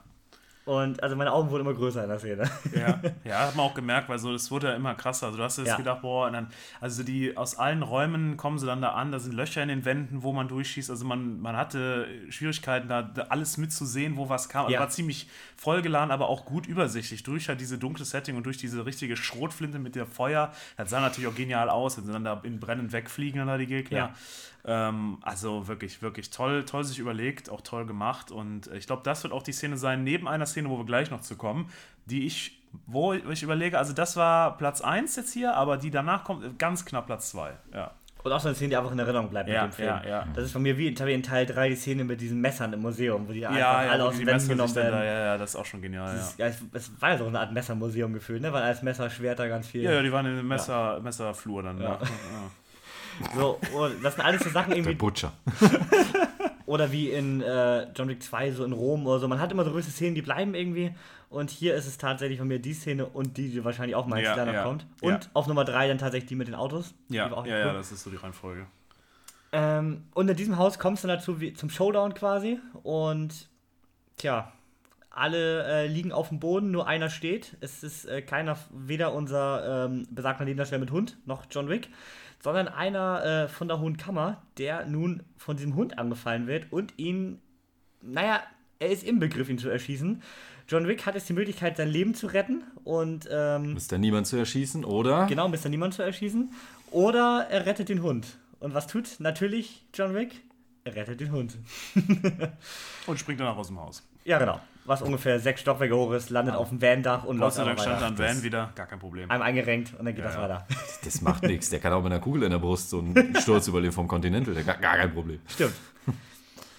ähm, ab dem Moment hat er einen weiteren Verbündeten und auch Kane, merkt man, ist immer abgefuckter von dem Marquis und von der Hohen Kammer. Also alles wendet sich so ein bisschen gegen die Hohe Kammer, merkt man langsam, ne? Ja, wenn der denn die rohe Kammer repräsentiert, aber das ist ja ein anderes Thema. Ne? Irgendwo stellt man ja das ganze System, was vorher so heilig war und wo sich alle dran gehalten haben und in den ersten zwei Teilen wird das gar nicht in Frage gestellt. Das ist alles Gesetz. Und das wird halt jetzt richtig in Frage gestellt, wo ich mich auch, auch diese Entscheidung von denen, den Typen da überhaupt äh, zu nehmen, ey, da kann ich gar nicht nachvollziehen. Ne? Aber es ist halt so, wenn man halt einem die Macht gibt, sagt man wieder, ne, das artet immer aus. Ne? Das ist immer, Ja, aber ich glaube auch, die Hohe Kammer hat natürlich Angst vor John Wick langsam, ne? Ja. Und ich glaube, Ja. da tut man auch alles, um ihn einfach zu neutralisieren. Und dass das nicht so einfach wird, hat man da schon gemerkt in der Vergangenheit. ja. Ja, wir haben zwischendurch noch eine kurze Fast and Furious-Szene. äh, wir haben. Das ist ein Charger, oder? Ja, ja, Ja, genau. Charger, ja. Wir haben äh, John Wick mit dem Charger ohne Tür, damit er auch den ganzen Anzug in voller Pracht zieht. Ja. Ja. Ähm, der einmal durch Paris kachelt und dabei auch äh, driftet, Leute abschießt, driftet, weil er Leute abschießt. Dann holte sich noch ein Moped, aber auch ganz kurz. Ich dachte, Ja. das ging noch ein bisschen länger, aber. Eine der wenigen Szenen übrigens, wo sie mal vergessen haben nachzuladen. Ja, Ja, da schießt er er sehr, sehr lange. Gerade Mhm. bei, bei dieser Driftszene, wo er ein paar Mal um die Ja, Leute ja, rumdriftet, der schießt die ganze Zeit mit der Pistole ohne Ende. Aber da gibt es am Anfang auch eine Szene, wo ich das dachte, dass Mhm. äh, das kein normales Pistolenmagazin sein kann. Weil das ja sonst bei John Wick eigentlich immer recht gut gehandelt wurde, dass man auch wirklich nachlädt, die Waffen leer sind und so weiter. ja. Hier wurde das ein, zwei Mal ein bisschen vergessen. Mhm. ja, und dann kommen wir zum Finale. Wir haben eine ewig lange Treppe, die jetzt wahrscheinlich genauso Tori verseucht wird, wie die, wo der Joker getanzt hat. eine ewig lange Treppe, die hochführt zu dem Punkt, wo das Duell stattfinden soll. 220 Stufen, glaube ich, wenn ich es richtig verstanden hatte. So irgendwie die Richtung. Genau, Ja. 220 Stufen geht hoch und man sieht schon die ganze Treppe hochstehen. Auftragskiller. Und dann geht's los. Und ich meine, Obi-Wan würde jetzt sagen, sie stehen alle weit, alle weit über John Wick. Und trotzdem schaffen sie es nicht. Und er metzelt sich da hoch, ne? Er mäht einen nach dem anderen weg und es ist Ja, aber es reicht doch eine nicht. epische Szene. Ja, aber es reicht nicht. Er ist oben angekommen und denkt Ja. sich, nee, komm, ich muss da nochmal hoch. Und dann wird er nochmal, dann wird er mal zurückgesetzt, ne? Das ist wie so bei diesen Jump-Spielen, ne? Wo du hochspringst dann da und oben verkackst dann, dann fällst du erstmal auch wieder ganz runter, ne? Da muss ich aber bemängeln, das hätte man besser inszenieren können. Also wie er da runterrollt, das hatte Er schon holt jedes Mal. Schwung, also das war wirklich so. Also Das hatte schon was von einem Meme. Das fand ich ein bisschen sehr doll. Da hätte er wenigstens zwei, zwei dreimal nachtreten können von mir aus. Aber ganz im Ehrlich, Treppen runterfallen wird in Filmen immer überdramatisiert, meiner Ja. Meinung nach. Ja. Also das war der U-Bahn, der, der U-Bahn-Trainer von Paris, der Ja. da unterwegs war. Und der aber sein Schwungbein richtig vortrainiert hat. Ja, kickt John Wick nach unten, alles scheint verloren. Er hat nur noch fünf Minuten. Zwei, zwei Zwei oder drei. Drei Minuten, ja. Da hört es dann auf mit dem Realismus. Ja. Ne? Sagen wir mal, er hat fünf Minuten. Ich meine, der Sonnenaufgang ist ja auch vielleicht nicht auf die Minute zu prognostizieren gewesen. Also er hatte nur noch einen kleinen Moment und hat schon alles verloren. Und dann erscheint sein Duellgegner, Donnie Yen, und hilft ihm nach oben, da er ein Mann von Ehre ist. Das hatte für mich- für mich so ein bisschen Kingsman-Vibe. So, man Ja. hasst sich eigentlich, aber Manieren und Anzüge sind schon wichtig. ja Regeln sind das, was uns Ja. von den Tieren unterscheidet. So. Genau. Ich bei den Kingsman ja eigentlich fast genauso Mhm. formuliert. Gerade wenn im Pub wieder die Tür abgeschlossen wird. ja, genau. Ähm, ja, sie zusammen kämpfen sich nach oben und das ist, finde ich, noch geil. Man denkt sich so, man, jetzt nochmal? Oh, ob das so geil wird, das ist einfach Aber noch es geiler. ist geil, ja, richtig super inszeniert. Diese Kom ich mag ja immer gerne, wenn, die, wenn zwei Charaktere, die Ja. gut aufeinander abgestimmt sind, dann so zusammenarbeiten. Und das heißt hier wieder super umgesetzt. Tolle Anweisung von John Wick, sagt äh, Kane, wo er hinschießen muss, sieht er ja nicht unbedingt. Und andererseits, wie der Typ so gut sein kann, trotz, trotz ohne Augenlicht, gerade in sowas mit Schusswaffen. Ich wollte sagen, Nahkampf ist, glaube ich, machbar, wenn du so äh, extrem trainiert bist und ähm, schon länger blind bist, glaube ich, ist es recht gut machbar, glaube ich, tatsächlich. Ja. Also als Ausnahmetalent natürlich. Du hast ja schon das Gefühl, dass da Daredevil vor dir steht. Ja. manchmal, ne? Das glaube ich schon machbar, aber natürlich manche, gerade Weitschüsse, denkt man sich schon, naja, er hat vielleicht was gehört, aber ob das so gut klappt, okay.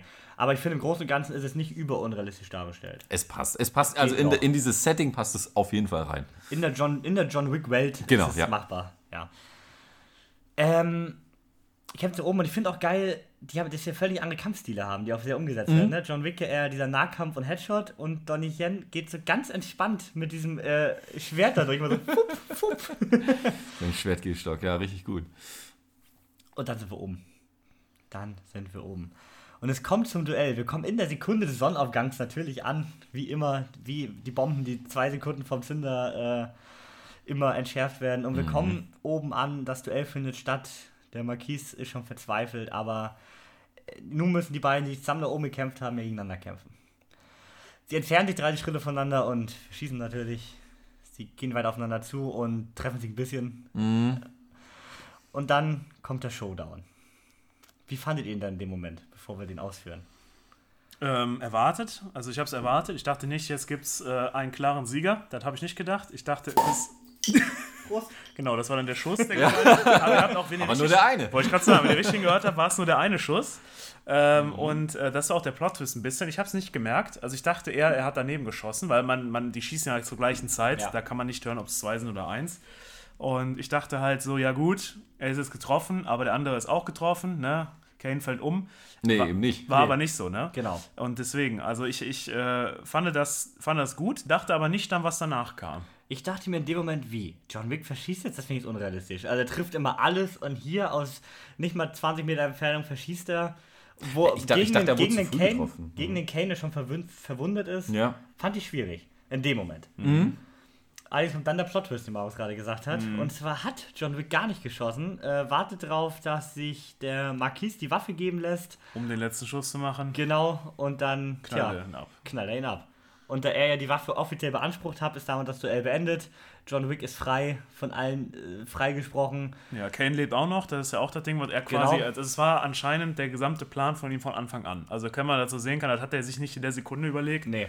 Ähm, und Kane wusste es aber auch nicht. Äh, oder ich weiß nicht, ob, ich kann es mir nicht vorstellen. Ich Also, wäre mir nicht sicher, weil er hat, ich weiß nicht, er hat ihn ja erstmal dem Moment nicht zwingend tödlich getroffen, ne? nee. Also er hat ja vielleicht einen versucht, ihn nicht tödlich zu treffen. Ich weiß es nicht. Das das hätte er auch verschießen können, aber es war ja irgendwie, also, ja, ich, ich sag mal so, ich glaube nicht, dass, dass er das wusste vorher, aber es war schon, war schon gut gemacht. Also ich habe mir gedacht, so klar, wie willst du das jetzt enden lassen? Die schießen sich jetzt gegenseitig kaputt, einer stirbt oder so, aber da haben sie trotzdem noch einen interessanten Twist gemacht, den ich auch nicht direkt hab kommen sehen. Und also, äh, schön, schön gelöst. Eigentlich für alle. Aber dann kommt das Ende.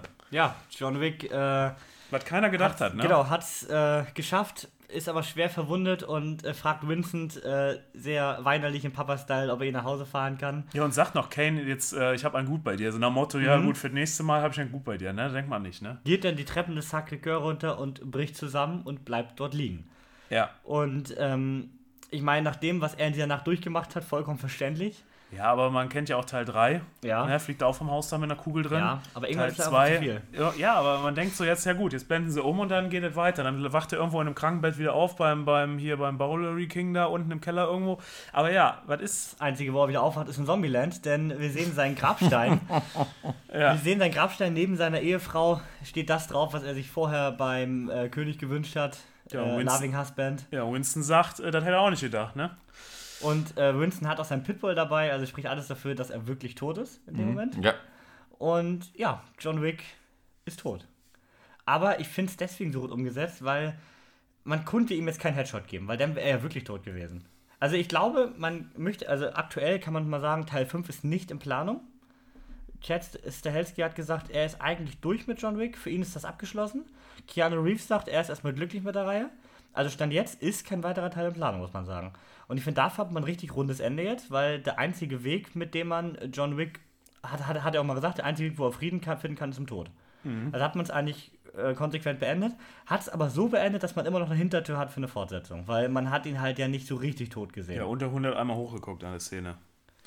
An der letzten Szene sieht man den Hund einmal und er guckt einmal hoch, so nach links und da dachte ich, aha, steht er doch irgendwo, rie- wittert er ihn noch, dass er noch da ist irgendwo? Also man, man, man beendet es nicht Nein, konsequent. aber ich finde konsequent genug. Also man, ich finde, die Reihe ist für mich jetzt rund beendet, wenn Ja. nichts mehr kommt. Aber trotzdem könnte man im nächsten halt realistisch sagen, er lebt noch. Er ist nur zusammengebrochen, dann hat Winston ihn weggeschafft, hat das alles äh, gemacht, damit er untertauchen kann. Mhm. Also finde ich, ähm, man kann es in beide Richtungen, ist es halt ein perfektes Ende. Also man hat sich alles offen gelassen, aber trotzdem nicht offen, dass man denkt, es wäre nicht abgeschlossen. Aber wenn sie ihn wiederholen würden, wäre es ja fast der gleiche Story-Aufhänger wie in John Wick 1. Dann würde ja der ganze Scheiß einfach nur nochmal von vorne losgehen. Das fände ich auch nicht so gut. Ich weiß noch nicht, ich meine, Keanu Reeves ist halt keine 15 mehr, ob man, ob er das noch braucht. Also ich würde gerne die John Wick-Reihe weiter fortgesetzt sehen in diesem Universum. Muss auch gar nicht John Wick heißen, aber dass man in diesem Universum bleibt, ne? Weil das finde ich super interessant. Mit dem Kontinente, wir kriegen jetzt auch die Serie mit Anna de Armas. Ähm, da ist super viel Potenzial in dem Universum, finde ich. Und Keanu Reeves darf gerne mal hin und wieder als Nebendarsteller auftauchen, finde ich. Aber ich weiß nicht, ob ich jetzt noch einen kompletten John Wick 5 bräuchte mit ihm, weil ich finde, das war jetzt so ein perfektes Ende, Teil 4. Und für mich übrigens ähm, der beste Teil der Reihe, noch besser als Teil 1 persönlich. Ähm, und für mich einfach damit ein absolut rundes Ende. Und ich weiß nicht, ob man das auch nochmal toppen kann. Und wie man da noch einen Storyaufhänger finden will, der äh, wert ist, das zu toppen. Wir kriegen jetzt erstmal noch zwei Serien. Einmal die mit Anna de Armas als Auftragskillerin, in der Keanu Reeves ja auch definitiv auftaucht. Das ist ja schon bekannt. Und wir bekommen die Kontinente-Serie mit Mel Gibson, die aber nur drei äh, Folgen in Spielfilmlänge haben wird. Also eine recht kompakte Geschichte. Und die ja weit, glaube ich, vor der ganzen John Wick-Geschichte spielt. Deswegen, also damit bin ich einfach glücklich und ich würde mich halt freuen, wenn man ähm, das ganze Universum weiter ausbaut, aber nicht zwingend einen reinen John Wick 5 jetzt erstmal macht, aus meiner Sicht. Also wenn man jetzt, sagen wir mal, ich finde den, den Stil, also ich, ich klar, man, man kennt jetzt ähm, Tom Cruise, der macht auch sehr aufwendige und sehr realistische Action, aber so Keanu Reeves, so der halt für diese aufwendigen Szenen steht oder so, da muss man erstmal einen Schauspieler finden, der das so rüberbringt wie er. Und ähm, das braucht Zeit. Also ich glaube nicht, dass Ja. man da hingehen sollte und jetzt in den nächsten Jahren jetzt direkt die Spin-off-Sachen anfängt mit einem neuen, den man sich da irgendwie raussucht und dann so aufbaut, sondern ich finde, da braucht man ein bisschen Zeit, ein bisschen Abstand, vielleicht auch einen anderen Namen. Also ich habe jetzt echt nicht damit gerechnet, deswegen war ich ziemlich überrascht so am Ich Ende, auch, weil ja. ich eigentlich noch im Gefühl hatte, so, also wir hatten, ich hatte mich allgemein ein bisschen falsch informiert. Ich dachte erst, der ist komplett in IMAX gefilmt, ist er nicht, er ist vor formatet, oder wie nennen wir es, äh, nachbearbeitet worden in IMAX, ja. Und äh, ich dachte, ein fünfter Teil kommt. Und dann hast du ja auch gesagt am Ende, ja klar, ne, die, die haben das zusammengefasst. Also, Genau, deswegen dass, so dass, dass das jetzt das Ende war, da habe ich nicht mit gerechnet. Dachte ich so, ja, ich war, also als die Szene kam, dachte ich, ja klar, der kommt irgendwann, kommt der, oder gleich am Ende zeigen sie noch, wie er im, im Hintergrund an einem Baum steht und dann weggeht. Oder nach dem Abspann kriegt man noch, äh, ne, nach dem Abspann, nach dem Abspann kriegt man noch irgendwo so die in der, in der Post-Credit-Scene nochmal gezeigt, sodass er noch irgend, irgendeinen Hinweis noch, ähm, aber das ist ja wirklich nicht so. Also ich muss mir jetzt nochmal angucken unter der Prämisse, dass es jetzt wirklich dann das Ende ist. Vielleicht fühle ich es dann noch ein bisschen mehr, aber ich war ziemlich überrascht. Ja. Ich finde es auch super, dass man das aber nicht so vermarktet hat. Sonst werden letzte Ja. Teile ja ganz groß so angepriesen und du rechnest ja, damit, dass was abschließend am Ende passiert. Ja. Hier bin ich nicht davon ausgegangen und ich finde, das hat das Ende überraschender gemacht. Ja. So zum Beispiel bei einem äh, No Time to Die.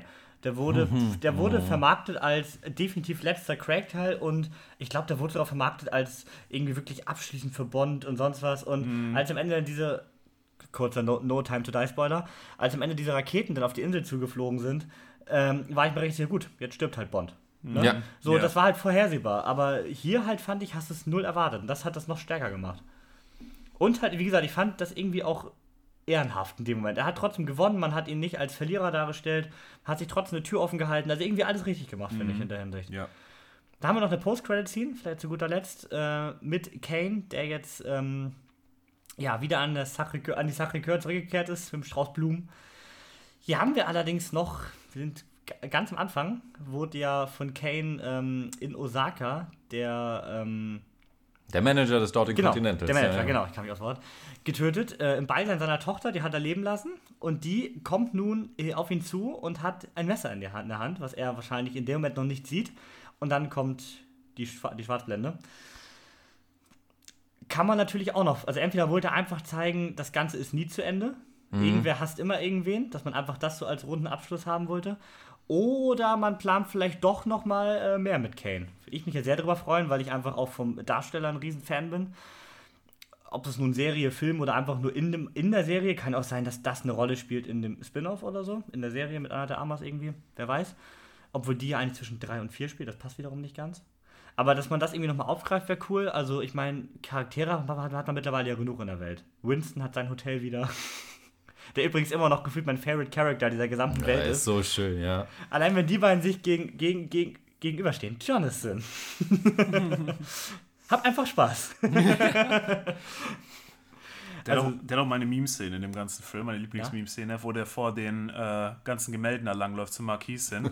das ist für mich, ich sehe das jetzt schon überall in, in allen Memes, wenn das Ding mal einer kriegt und das ist wirklich äh, genial. Also wie der da läuft, das, äh, wenn ihr den Film seht, wisst ihr, was ich meine. Ja.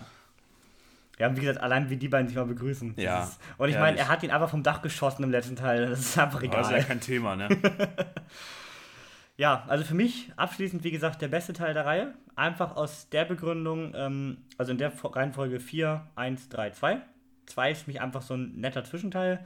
3 hat für mich die besten Action-Set-Pieces äh, gehabt zu dem Zeitpunkt. 4 hat es nochmal getoppt.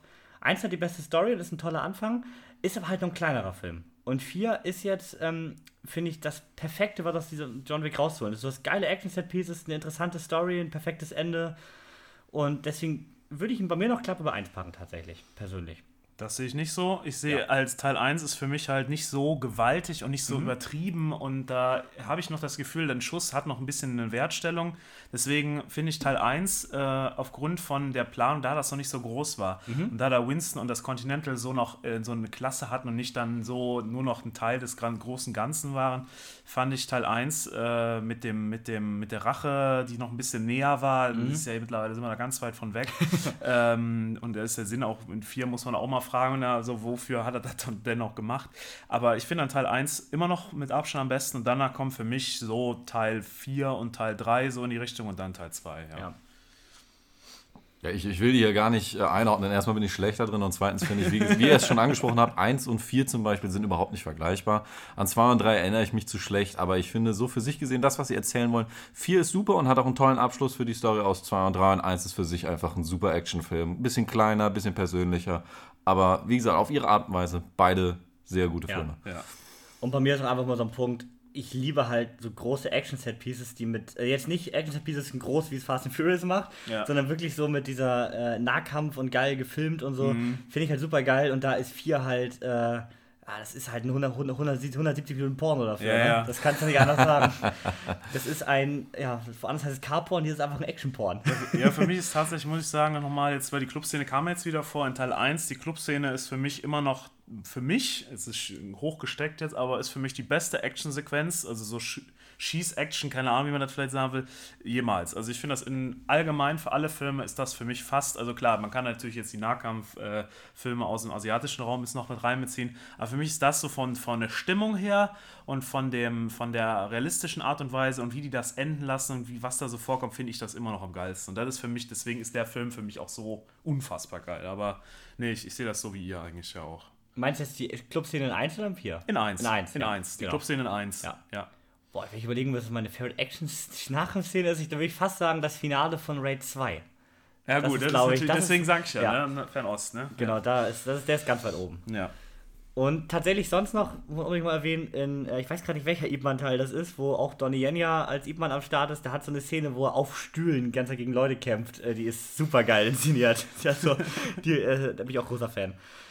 Ja, aber ich würde sagen, absolut runder Abschluss für die Reihe. Ja. Und jetzt so in der Nachbetrachtung auch mal wieder eine Reihe, die abgeschlossen ist sie ja nicht, aber erstmal für sich in dem Moment, die mal so richtig rund gewesen ist. Da war kein richtiger Durchhänger, also auch wenn man vielleicht bei 2 und 3 mehr zu meckern hat als bei 1 und 4. Aber die hatte keinen Schrottfilm, die ist so richtig rund, man hat sich richtig Mühe gegeben bei jedem Teil. Toll. Es gibt sie noch. Ja. Aber jetzt ist auch mal gut. Ja, also ich freue mich erst auf die Spin-Offs jetzt. Auch vielleicht mal die ein bisschen was Neues machen. Ohne Ja. Keanu Reeves. Ja. Und die Welt wieder finde ich super interessant. Da kann man super viel draus machen. Ja, Jo. John Wick, John Wick. Kapitel 4. Guckt ihn euch an, mit dem brachialsten Sound und der größten Leinwand, die ihr findet. und ich bin gespannt, was es da noch geben wird in Zukunft. Jetzt kommen wir noch zu einer kurzen Sache. Und zwar hatten wir ja äh, ein Voting. Es war diesmal nicht die Hausaufgabe, sondern das Oscar-Voting. Und wir hatten ja ein Tippspiel. Wir hatten ja ein Tippspiel und ja, wie soll ich das sagen? Es gab äh, drei Oscar-Gewinner, da wurde ja auch Schiebung vorgeworfen, mehrfach. Was aber nicht der Fall war. Alle drei Gewinner haben äh, nun natürlich einen Film vorgeschlagen. Ihr habt dafür gewotet mit über 23 Stimmen schon wieder. Leute, es wird immer mehr. Und zur Auswahl standen von Jenny, der erste Indiana Jones Teil, von Yannick, Manchester by the Sea und von mir Catch Me If You Can.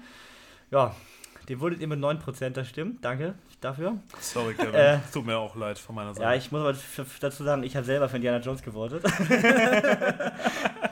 ja, Manchester by the Sea waren 24% der Stimmen und Indiana Jones äh, Raiders of the Lost Ark 67% der Stimmen. Also mehr als deutlich.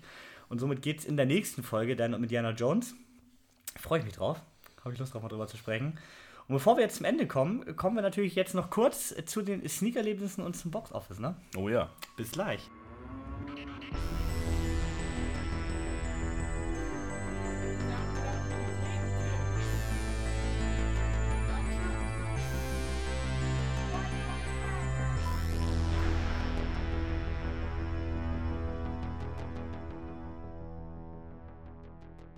Und da sind wir auch schon wieder hier in unserer schön gemütlichen und sehr kuscheligen Runde. Na, Kevin, einfach mal schön so dicht bei dir zu sein. Ähm, ähm, was du, wo du aber gar nicht dicht bei sein wolltest, war dein Sneaker-Erlebnis von dieser, dieser Woche. Erzähl mal, was ist passiert? Ja, also Viertel vor elf fing der Film an und um elf war ich zu Hause. Ähm, bei uns in der Sneak kam Olaf Jagger, eine Mockumentary von Olaf Schubert. Mit Olaf Schubert, der in der ersten Szene im Keller ein Tonband findet, ähm, wo er seine Mutter drauf hört und Mick Jagger. Und dann feststellt nach und nach, ähm, naja, seine Mutter hatte damals eine uneheliche Beziehung mit Mick Jagger und da ist ein Kind draus entstanden und das ist Olaf Schubert. Also ist er Nein. eigentlich Olaf Jagger. Oh Gott. Das habe ich alles gar nicht mitbekommen, denn ähm, der Film fing an und äh, haben Olaf Schubert gesehen, haben unsere Jacke genommen und sind gegangen. Denn wir haben vorher schon gesagt, wir haben einfach keine Lust auf den Film. Ich finde Olaf Schubert gar nicht so schlimm, also ich finde ihn okay. Aber ich finde, die Idee ist so blöd. Das ist so eine, ich finde Mockumentaries außer Borat sowieso alle Käse. Und ich weiß nicht, hat mich also gar nicht interessiert und ich musste am nächsten Tag früh zur Arbeit und ich hatte gar keinen Bock drauf. Also ich war nach einer Minute wieder weg. Der mag ja vielleicht gut sein, aber innerhalb der ersten zehn Minuten, die wir noch im Foyer mit dem Kinopersonal geschnackt haben, sind noch sieben oder acht weitere gegangen. also, naja, weiß nicht, finde die Idee jetzt nicht so interessant. Aber kann ich leider nicht weiter bewerten. Das war mein Sneakerlebnis. Geil. Ihr habt was ganz anderes gesehen. Ihr habt Dungeons and Dragons gesehen, über den ich in der letzten Woche schon ganz kurz gesprochen habe. Ja, Erzählt doch mal kurz, wie ihr den fandet. Ich würde sagen, in der nächsten Woche sprechen wir ein bisschen größer über den. Ich habe ein Wort geil. Fertig. So, Markus. Und ich muss ehrlich sagen, ich habe äh, deutlich was anderes erwartet. Ich habe deutlich schlechter erwartet. Ich dachte, jetzt kommt so ein richtiger zweieinhalb, drei Sterne Rotz. Ja. Und ich muss sagen, war es überhaupt nicht. Ja. Ich fand ihn cool. Genau das habe ich auch erwartet. Also ich habe auch so einen Trailer, da ich so, boah, es wird so ein, so wie ich 65 am Ende fand. Sowas hätte ich von Dungeons Dragons auch erwartet. So Ja. zwei Sterne und so Ja. mittel, richtig mittelmäßig und Ja, so viel gewollt, aufwendig Genau. produziert, Fantasy-Schrott, aber ist es nicht. nee. Ist es nicht. Ist also cool. in, der kommt ja nächste Woche raus, deswegen würde ich sagen, sprechen wir nächste Woche über den, wenn ihr ihn auch gesehen habt. Und also guckt ihn euch an. Super äh, lustiger Fantasy-Film mit so ein bisschen Guardians-Humor Ja, genau. Ja. und einem richtig gut aufgelegten Chris Pine. Und damit kommen wir auch schon zum Finale und zwar zum Box Office. Oh ja, Box Office, meine Freunde. Also, wir haben äh, nicht mehr die großen Filme dabei. Ich habe jetzt gesagt, das reicht langsam. Avatar ist raus, Gestiefelte Kater ist raus. Ähm, wir haben äh, Creed 3, mit dem fangen wir an. Und zwar bei Creed 3 jetzt in der vierten Woche und der hat richtig zugelegt nochmal. 31 Millionen nochmal drauf, das ist bei 226 Millionen, was ähm, 75 zu 75 Millionen deutlicher äh, Gewinnfaktor ist. Ich glaube, es wird aber noch weitergehen, weil äh, da ist erst in der vierten Woche, da ist noch Potenzial drin. Und der läuft immer noch gut. Und hört man jetzt eigentlich nochmal in den Medien, dass nochmal mehr da Leute randalieren oder ist das jetzt weg? Es gab es leider äh, nach wie vor weiter. Weiterhin. Ja, Das ist doch bescheuert, oder? also, äh, aber es tut immerhin wieder dem Film keinen Abbruch, aber Leute, lasst uns Scheiß. Ja, das ist ja wohl klar. Ich glaube, alle Menschen, die gerade auslaufen und denken können, die wissen auch, dass sowas dumm ist, aber ja, es gibt trotzdem noch TikTok. So, äh, Scream 6 als nächsten Film in der dritten Woche, noch ein bisschen frischer und äh, legt genauso viel in der Woche zu, wie er gekostet hat, nämlich 35 Millionen er gekostet und dann hat er jetzt nochmal draufgelegt.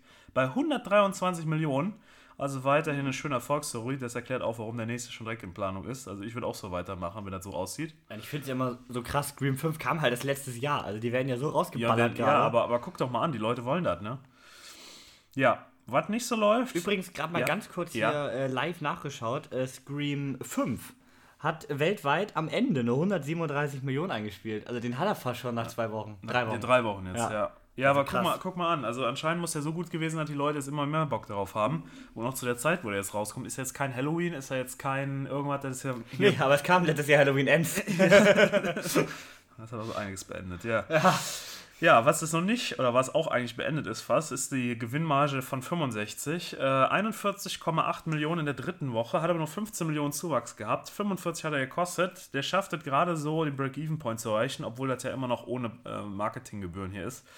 Also, ich weiß es nicht. Es ist äh, kein Film, wir haben ihn auch noch nicht gesehen. Ich glaube, ich weiß nicht, Nick, hast du noch Bock da drauf? Ja, irgendwie sehen will ich ihn schon noch, aber, Aber im Kino ich glaube, ohne Kino wirkt er gar nicht mehr. Ja, deswegen, ich habe auch Sorge. Ich glaube, wir werden ihn vielleicht noch am Ende jetzt nochmal mitnehmen. Aber ähm, ja, also wir wollten ihn auch früher sehen, aber gibt sich ja nicht immer alles. Aber was man da so hört, naja, wir bleiben mal, wir, wir schauen, wir schauen mal.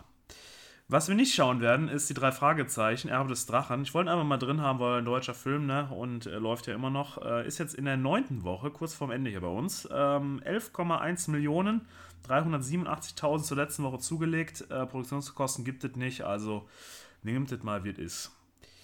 Was wir immer auch noch drin haben und was wir auch noch gucken gehen, äh, wir müssen aufpassen, dass wir das noch mitkriegen, ist Mumien. ja, 11,6 Millionen, hier der günstigste aus der Reihe.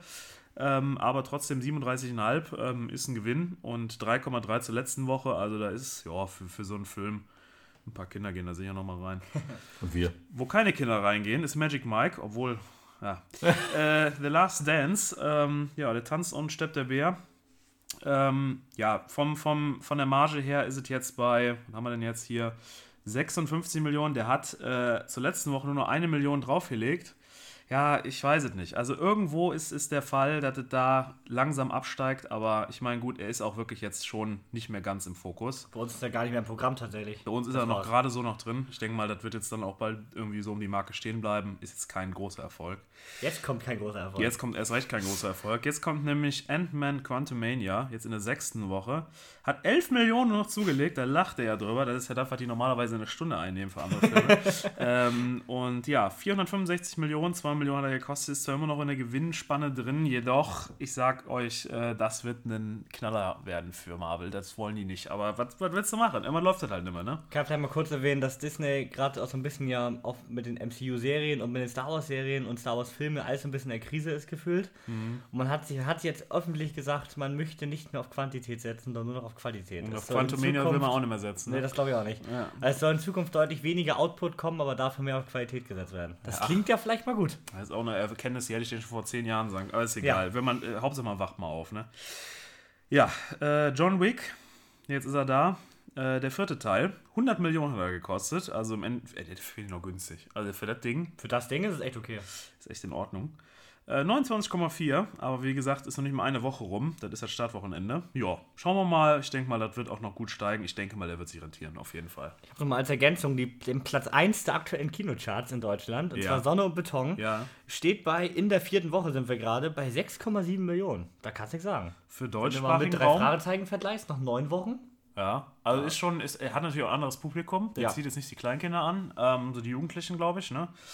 Ähm, ja, also ich, ich, ich bin mal gespannt. Den nehmen wir auf jeden Fall jetzt mit auf. Den bleibt wir noch ein bisschen bis zu zehn Wochen, nehmen wir den noch mit oder wie weiter läuft. Und äh, ja, dann sagen wir euch nächste Woche, wie es dann wie es weitergeht mit dem guten Schätzchen, ne? Sehr schön. Ja, dann sind wir auch am Ende angekommen. War auch jetzt dann lang genug fast für einen Film, würde ich sagen. Ja, Ähm, aber hat's verdient. ja, das stimmt. Dann wollen wir jetzt Markus Freundin auch mal lösen, die uns die ganze Zeit zuguckt. Und dann hören wir uns wieder in der nächsten Woche, am Montag wahrscheinlich erst, da am Wochenende wirklich viel bei uns allen ansteht. Ja. Mal gucken, was, es, was sich bis dahin ergibt. Ob wir noch Shazam gucken, ob noch Oder 65 gucken. Oder Manta Manta. Manta Manta kommt. Also, und natürlich, wo ihr auch drauf verlassen könnt, ist Indiana Jones. Und alles weitere wird sich zeigen, ne? Ja, würde ich auch sagen, ja. Alles klar. Denn äh, danke euch fürs, naja, komm. ja. Ihr seid das Wir Wochenende sind ja schon, eh schon da ne? Und dann bis zum nächsten Mal. Haut rein. Ja, tschüss, tschüss. Ciao.